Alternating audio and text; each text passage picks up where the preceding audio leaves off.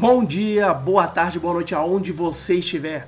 Eu sou Thiago Luiz Chiquete, coeditor da revista UFO, presidente da Comissão Brasileira de Ufólogos e diretor nacional da MUFON no Brasil. Sejam bem-vindos ao canal Investigação OVNI.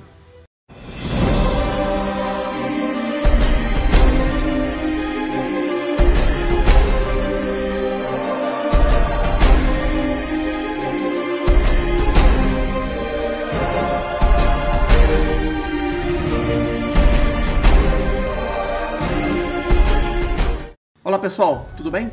Hoje nós vamos falar sobre um caso que, segundo alguns ufólogos, é um dos com maior número de evidências pesquisados pelo projeto Blue Book e que não conseguiu encontrar uma resposta. Estou falando do caso Snake River Canyon em Idaho, Estados Unidos. Vem comigo que eu te conto tudo sobre este caso. Mas antes um pequeno lembrete. O canal Investigação OVNI tem sempre três vídeos novos por semana. Toda segunda, toda quarta e toda sexta. E o que fazer para não perder nenhuma dessas estreias, desses vídeos novos? Bom, você tem quatro passos a serem feitos. O primeiro, se inscreva no canal. O segundo, marque o sininho, aquele lembrete do YouTube. O terceiro, curta, curta assim, todos os vídeos. Tem muitos vídeos, vai lá ver. E por fim, deixe o seu comentário, é muito importante seu feedback. Fale de onde você está teclando, faça perguntas, eu terei o maior prazer em responder. Dito isso, vamos então a este caso interessante pesquisado pelo projeto Blue Book que não conseguiu encontrar uma resposta para o avistamento.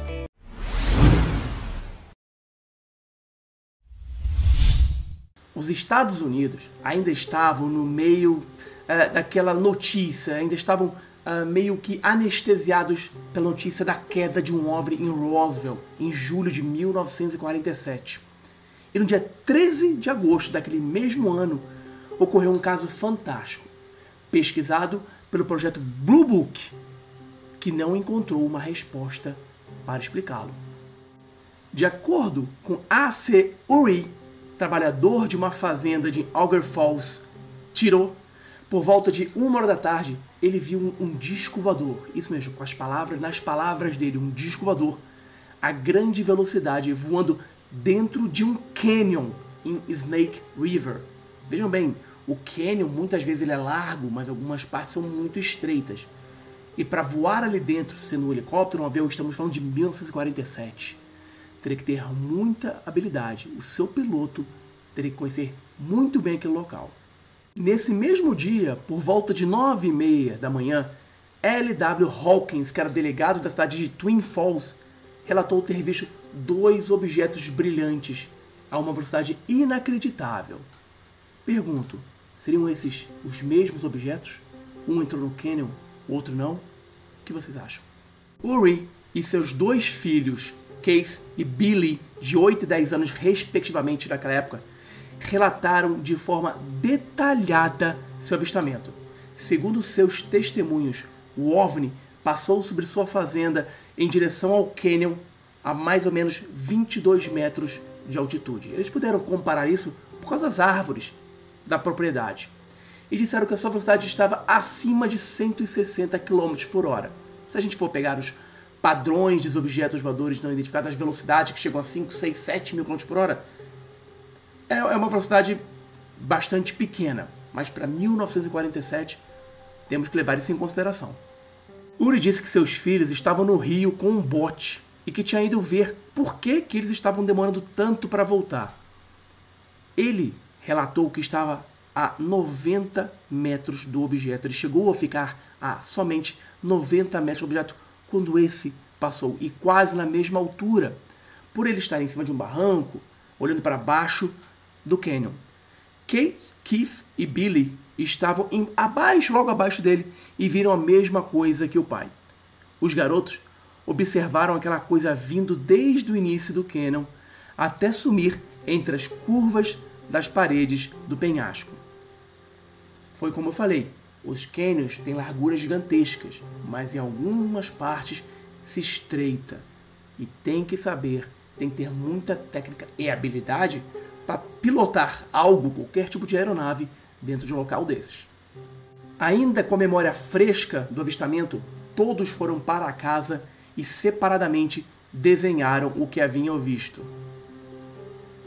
Uri descreveu o tamanho do UFO, do OVNI, como sendo de 6 metros de comprimento por 3 metros de altura e 3 metros de largura, e uma forma alongada, algo como um prato de cabeça para baixo. Quando questionado sobre o que poderia ter sido o que viu, Uri foi claro ao dizer que se tratava de um daqueles negócios de disco voador. Lembrem-se, estávamos diante ainda uh, do, do, do caso Roswell. Manchetes no mundo inteiro ainda falavam sobre o assunto.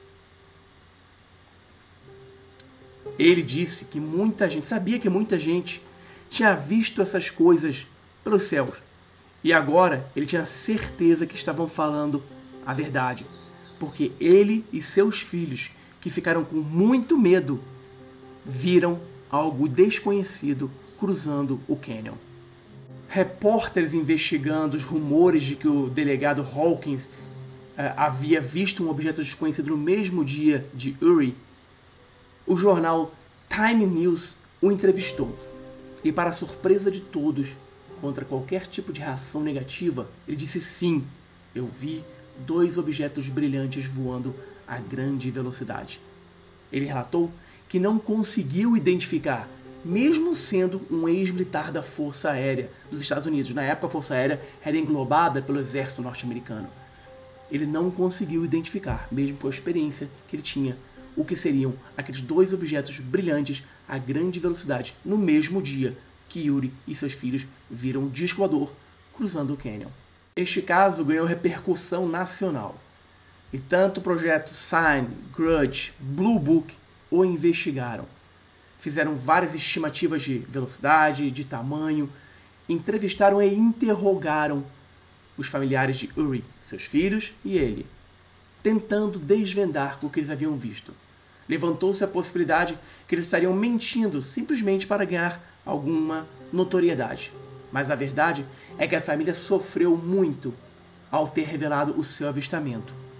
Dizem, inclusive, um dos filhos mais velhos de Uri, anos depois, o Keith, ele disse que eles tinham sido visitados por dois agentes do governo vestindo ternos, gravata preta, ternos pretos, gravata preta e chapéus negros.